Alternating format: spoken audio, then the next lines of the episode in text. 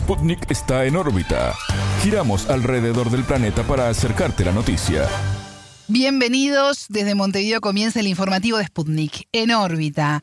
Somos Martín González y Alejandra Patrone. Es un gusto recibirlos. Comenzamos con las noticias. Estos son los titulares. Comienza en órbita.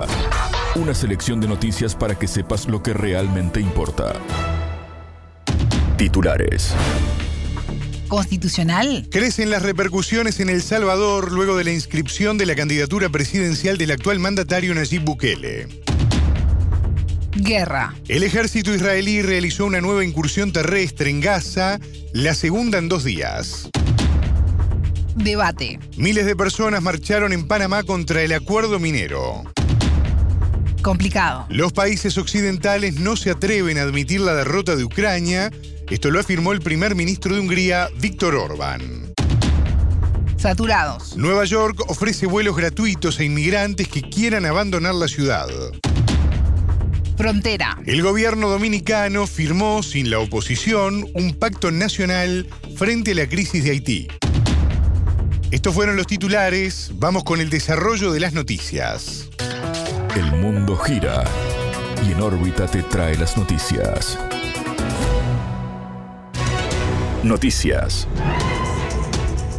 ¿Constitucional? En El Salvador, la inscripción de la candidatura del presidente Nayib Bukele no sorprende, pero reafirma el rumbo marcado por el mandatario. Así lo expresó en entrevista con Sputnik el salvadoreño Eduardo Escobar, director de Acción Ciudadana. Según el entrevistado, el Tribunal Supremo Electoral tiene tres días para resolver su admisión pero no se esperan cambios porque Bukele controla todas las instituciones. El presidente y su vicepresidente Félix Ulloa se inscribieron ante el tribunal para participar de los comicios del 4 de febrero. El pueblo salvadoreño decidirá si quiere seguir construyendo el nuevo país reconocido en el mundo, dijo Bukele ante sus simpatizantes. El líder agradeció la expresión del pueblo y sostuvo que si triunfa serán cinco años más haciendo los cambios que la nación necesita. Lo único que ha sucedido es la presentación de la solicitud de inscripción. Todavía no se ha inscrito porque el tribunal tiene hasta tres días para emitir una resolución de admisión, aparte que tiene que resolver cualquier impugnación que se presente. Digo esto porque todavía no está inscrito, al menos los plazos eh, eso pueden indicar. El punto es que la opinión pública en El Salvador pues ya esperaba la presentación de la inscripción de la candidatura. Eso ya se sabía, era un proceso que no se podía frenar, que no se iba a detener, porque obviamente, pese a su inconstitucionalidad, el presidente tiene controlada todas las instituciones, no va a haber nadie que se interponga en esa eh, pretensión inconstitucional de ser reelecto. El presidente manifestó que su reto para las elecciones será enterrar a los partidos que gobernaron antes, de una vez por todas y para siempre. La oposición calificó de ilegal la candidatura del mandatario y argumenta que la reelección inmediata está prohibida por al menos seis artículos de la Constitución. Consultado sobre las posibilidades de ser reelecto, Escobar indicó que Bukele construyó su intento de reelección sobre una narrativa engañosa parte de la narrativa que busca justificar la reelección y que trata de engañar a la población es precisamente de que el pueblo es el que tiene el poder para decidir si se inscribe, si se, si se o no. Esa es parte de la narrativa engañosa del presidente y de todo su círculo. Obviamente no importa que el pueblo tenga la voluntad o no de reelegirlo, el punto es que él no se podía presentar para la reelección. Eso es lo importante acá, eso es lo determinante, no si la gente lo va a apoyar o no. Todos en El Salvador estábamos claros de que un presidente no se podía postular a un nuevo periodo. Obviamente tiene altas posibilidades de ser reelecto, la mayoría de las personas lo apoyan y ya han dicho de que no obstante no está permitido en la Constitución, pero que ellos quieren que se reelija. Entonces ahí tenemos un problema de país muy grande, porque estamos hablando que eh, la gente se ha comenzado a dar cuenta que es inconstitucional el nombramiento, pero no les importa. O sea, no les importa que no se pueda eh, o no se permita la reelección. Escobar sostuvo además que el mayor desafío para Bukele, si triunfa en los comicios, será alejar a su gobierno de la imagen autoritaria que la oposición le adjudica. El gobierno digamos, tiene el mayor desafío de cómo eh, aminorar los cuestionamientos a su proceder y cómo ese tipo de proceder que, generan estos comentarios no derivan en que se le atribuya la calidad de una dictadura. Y eso es lo que se ve en el camino cómo hacerse pasar por una democracia cuando estamos ante un sistema autoritario y camino a una dictadura. Escuchábamos a Eduardo Escobar, director de Acción Ciudadana. Guerra. El ejército israelí realizó una nueva incursión terrestre en Gaza, la segunda en dos días. Este viernes 27 la infantería llevó a cabo una acción selectiva en el sector central del enclave palestino. Esta incursión, dirigida contra objetivos de la organización palestina Hamas, fue apoyada por casas y drones, añade la información. Tel Aviv reiteró que continúa preparando una invasión terrestre del territorio controlado por la milicia islamita. En tanto, continúan los bombardeos hacia Gaza. El Ministerio de Salud palestino elevó a más de 7.000 las personas muertas. Israel informó de más de 1.400 personas fallecidas, en su mayoría civiles, consecuencia del ataque de Hamas en su territorio el sábado 7 de octubre. El grupo palestino además tiene al menos 229 rehenes en Gaza, entre los que hay hombres, mujeres, niños y ancianos. Hamas comunicó que la campaña aérea israelí provocó la muerte de 50 rehenes. Naciones Unidas estima en 1,8 millones la cifra de desplazados en Gaza. De estos, casi 630.000 personas están en refugios, en su mayoría llenos al 150% de su capacidad como mínimo, de acuerdo con el organismo. Este jueves 26, el vicejefe del Buró Político de Hamas, Moussa Abu Marzouk, se reunió en Moscú con el vicecanciller ruso Mikhail Bogdanov. Decidiremos juntos el futuro de la región de un modo distinto al dibujado por Estados Unidos, declaró Marzuk a la agencia Sputnik. Durante el encuentro, las partes discutieron la liberación inmediata de los rehenes y la evacuación de ciudadanos rusos de la franja de Gaza. Por otra parte, la Cancillería de Irán señaló que, de no cesar las masacres en Gaza, las llamas del conflicto no perdonarán a nadie. Teherán, a su vez, considera que Estados Unidos, al proporcionar apoyo a Israel, participa directamente en esta crisis en Oriente Próximo. Debate. Miles de personas marcharon este viernes 27 en Panamá contra el acuerdo minero promulgado por el presidente Laurentino Cortizo el 20 de octubre. Se trata de la quinta jornada de protestas reprimidas por el gobierno, incluso con gases lacrimógenos. En diálogo con En órbita, la diputada independiente Valkyria Chandler Dorsey, abogada y activista ambiental, denunció el uso excesivo de la fuerza y de gases vencidos. Pueblo panameño que en su mayoría son jóvenes, pueblo panameño que ha salido de manera pacífica. Yo he estado en las calles en las noches, anoche yo estuve, anoche yo fui una de las que le tiraron los gases lacrimógenos y nos preocupa la inversión de dinero que está haciendo el Estado en estos equipos para represión, su costo y lo que todavía es peor, la gran mayoría de los gases lacrimógenos que nos están lanzando están vencidos. Pudimos recoger latas que tenían fecha de vencimiento en el 2017. Y esto es lo que nos está tirando el gobierno nacional. Y es un uso desmedido, porque son manifestantes que no están armados, son jóvenes, son protestas pacíficas.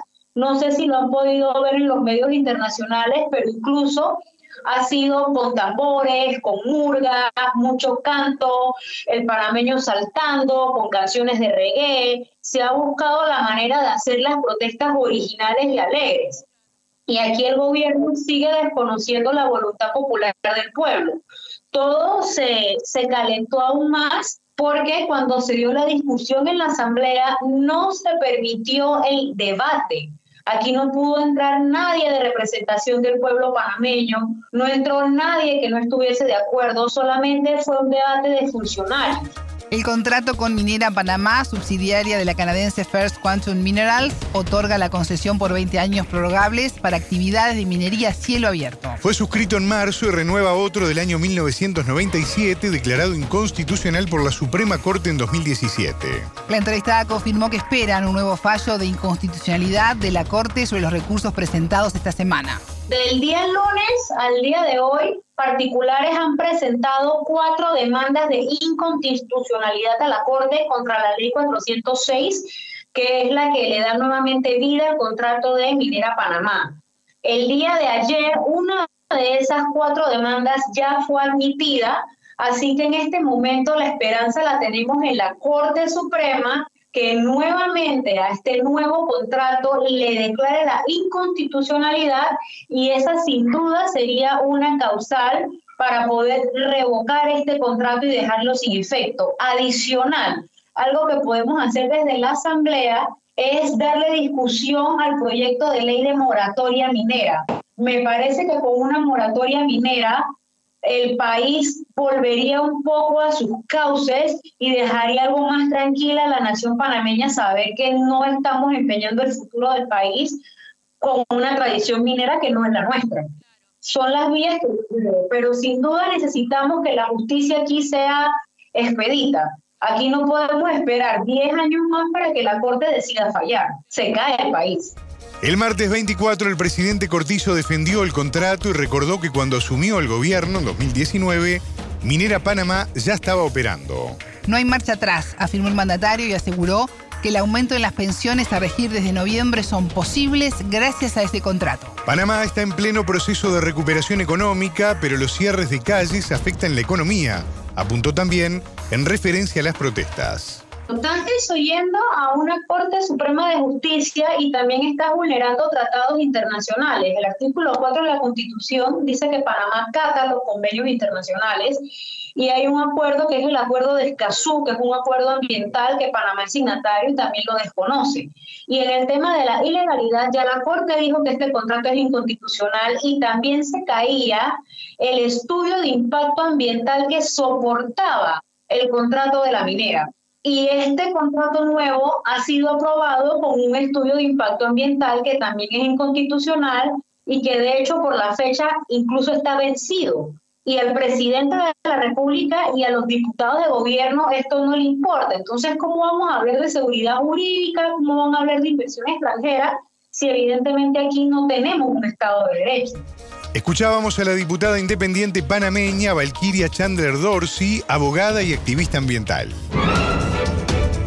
complicado. El primer ministro de Hungría, Víctor Orbán, afirmó que los países occidentales no se atreven a admitir la derrota de Ucrania en el campo de batalla. Todos los expertos militares lo dicen y escriben. Solo los políticos no se atreven a admitir que han elegido una mala estrategia, dijo el político a la radio Kosut. Mucha gente murió, las pérdidas de Ucrania son enormes y a cambio nosotros, las naciones de la Unión Europea, les damos dinero y equipo militar, recordó Orbán. Los rusos no perderán en el frente y ya no se puede hablar de derrocar a su presidente, lo que en un comienzo era parte de la estrategia de Occidente, agregó. Budapest no aportará fondos adicionales al presupuesto de la Unión para su entrega a Ucrania hasta que reciba una justificación de la medida. El Instituto Kiel para la Economía Mundial, con sede en Alemania, estima que Ucrania recibió más de 100 mil millones de dólares en ayuda humanitaria y apoyo militar de más de 40 países. De esa cantidad de recursos, Washington aportó unos 51.246 millones de dólares en asistencia militar, de seguridad financiera y humanitaria. En tanto, los líderes de la Unión Europea aún no acuerdan sobre la ayuda a largo plazo para Ucrania en su conflicto con Rusia. Esto incluye la presentación de asistencia financiera a Kiev por valor de 50 mil millones de euros, unos 53 mil millones de dólares, entre 2024 y 2027. Saturados. Nueva York ofrece vuelos gratuitos a inmigrantes que quieran abandonar la ciudad. La alcaldía busca controlar el flujo de unas 133.400 personas que llegaron a la ciudad a raíz de la crisis migratoria desde la primavera de 2022. Esta medida se suma a otra aplicada en febrero de entregar viajes gratuitos en autobús. El lunes 23 de octubre, la gobernadora Kathy Hochul extendió el estado de emergencia en relación con la crisis. La decisión responde a que el Estado logre mayor flexibilidad para obtener los recursos necesarios en ayuda humanitaria y sostén a los solicitantes de asilo. En promedio son más de 65.600 migrantes alojados en más de 213 sitios de emergencia. En tanto, cientos de solicitantes de asilo aún llegan a la ciudad todos los días. El Estado comprometió 1.700 millones de dólares para apoyar a estas personas, incluidos alojamiento, transporte y servicios sociales. Asimismo, se ofrecieron para refugios sitios de propiedad estatal, como el antiguo Centro Correccional Lincoln, en Manhattan, y el edificio 197 en el aeropuerto JFK. Frontera. El conflicto binacional entre República Dominicana y Haití está en un momento de vacío e incertidumbre por responsabilidad del gobierno de Luis Abinader. Así lo indicó en entrevista con En órbita la periodista dominicana Daisy Toussaint, corresponsal de la cadena Telesur. El país caribeño transita una etapa de tensión con su vecino Haití, iniciada a principios de septiembre. En ese momento el gobierno denunció la construcción de un canal que derivaría hacia territorio haitiano las aguas del río fronterizo Masacre, también conocido como Dajabón. Creo que el conflicto está en un momento de vacío e incertidumbre porque el presidente dominicano Luis Abinader tomó la decisión unilateral de militarizar la frontera con imágenes como si se iba a la guerra y suspender además el visado de los haitianos y cerrar una frontera que su mercado binacional genera millones de dólares mensuales a la República Dominicana y, esa acción creó en los haitianos una fuerza y unión que no te puedes imaginar.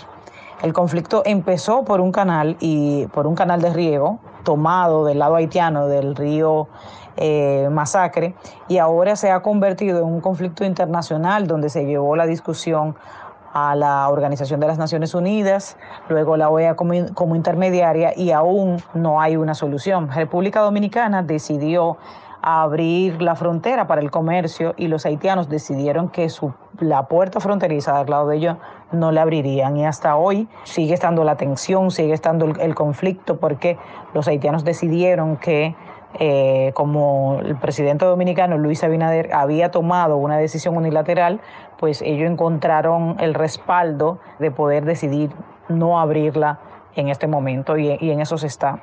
El Ejecutivo Dominicano firmó un pacto de nación para abordar la crisis sin la presencia de los tres principales partidos de la oposición. Ante la negativa de estos sectores a participar, el presidente Abinader aclaró que siempre tendrán la puerta abierta para hacerlo. El mandatario se refirió a un ámbito de toma de decisiones que no debe tener ningún sesgo partidista, sino un sentido nacional. En el pacto firmado por 28 partidos y 23 personalidades de la academia, se acordó definir las acciones que debe llevar a cabo el país frente a la crisis haitiana. La periodista entrevistada se mostró escéptica sobre los resultados del posible acuerdo sobre el conflicto binacional. Es importante señalar que los principales partidos de oposición en la República Dominicana son el Partido de la Liberación Dominicana, PLD, que es el partido del gobierno anterior, el Partido Revolucionario Dominicano, PRD, y la Fuerza del Pueblo. Estos son los principales partidos opositores y estos son los que no están presentes y que desde un principio mostraron su, su, negativa a participar por varias razones. Una, decían que ese documento no tenía una base, eh, otra era que se trataba de una maniobra propagandística del gobierno de Abinader y lo que se le cuestionó al presidente era que no presentaba ningún documento base para orientar la discusión sobre los cuatro temas que propuso con miras al Pacto Social por la Defensa de la Soberanía, así era como lo había planteado el 27 de febrero. La firma del acuerdo se da casi ocho meses después y en medio de un contexto de bastante tensión entre República Dominicana y Haití, y además en medio de la campaña electoral que mantiene en observación a la población dominicana como futuro votante. Cualquier decisión puede ser fundamental para decidir o no un voto. Entonces, tanto el partido de gobierno como los de oposición llevan estos temas a la campaña política. Habría que esperar si en realidad ese pacto, firmado con más de 25 partidos y organizaciones políticas, tendría algún efecto positivo con relación a la crisis que vive Haití. Hasta ahora las decisiones tomadas por el gobierno de Luis Abinader han empeorado las relaciones entre los dos países. Toizán detalló que el acuerdo abarca cuatro pilares fundamentales. Uno es la política de relaciones exteriores, el otro la política fronteriza, política económica y yo destacaría la política migratoria. Porque pues eh, la política migratoria hay que destacar que la República Dominicana tiene mejor desarrollo económico que Haití y eso ha permitido una gran migración de haitianos hacia Dominicana en busca de una mejor vida.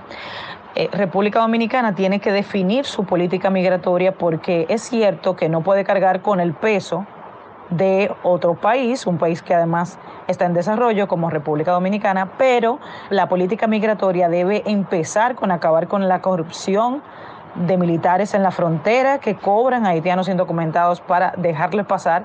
Y lo peor es que ningún político menciona eso dentro de su campaña política. La política migratoria también debe estar enfocada en que los trabajadores haitianos contratados por las grandes empresas en República Dominicana empiecen a humanizar su trabajo con salarios dignos, con seguridad social y respetando los derechos humanos. Hacer política migratoria con responsabilidad y por eso destaco cuatro de los pilares que reseñan en este pacto en que se ha firmado recientemente entre los diversos partidos políticos en la República Dominicana, excepto tres, y el gobierno. Escuchábamos a la periodista dominicana Daisy Tuisant, corresponsal de Telesur. Hasta aquí en órbita. Pueden escucharnos todos los días en vivo a las 18 horas de México, 21 de Montevideo y a las 0 GMT por spundinews.lat. En órbita.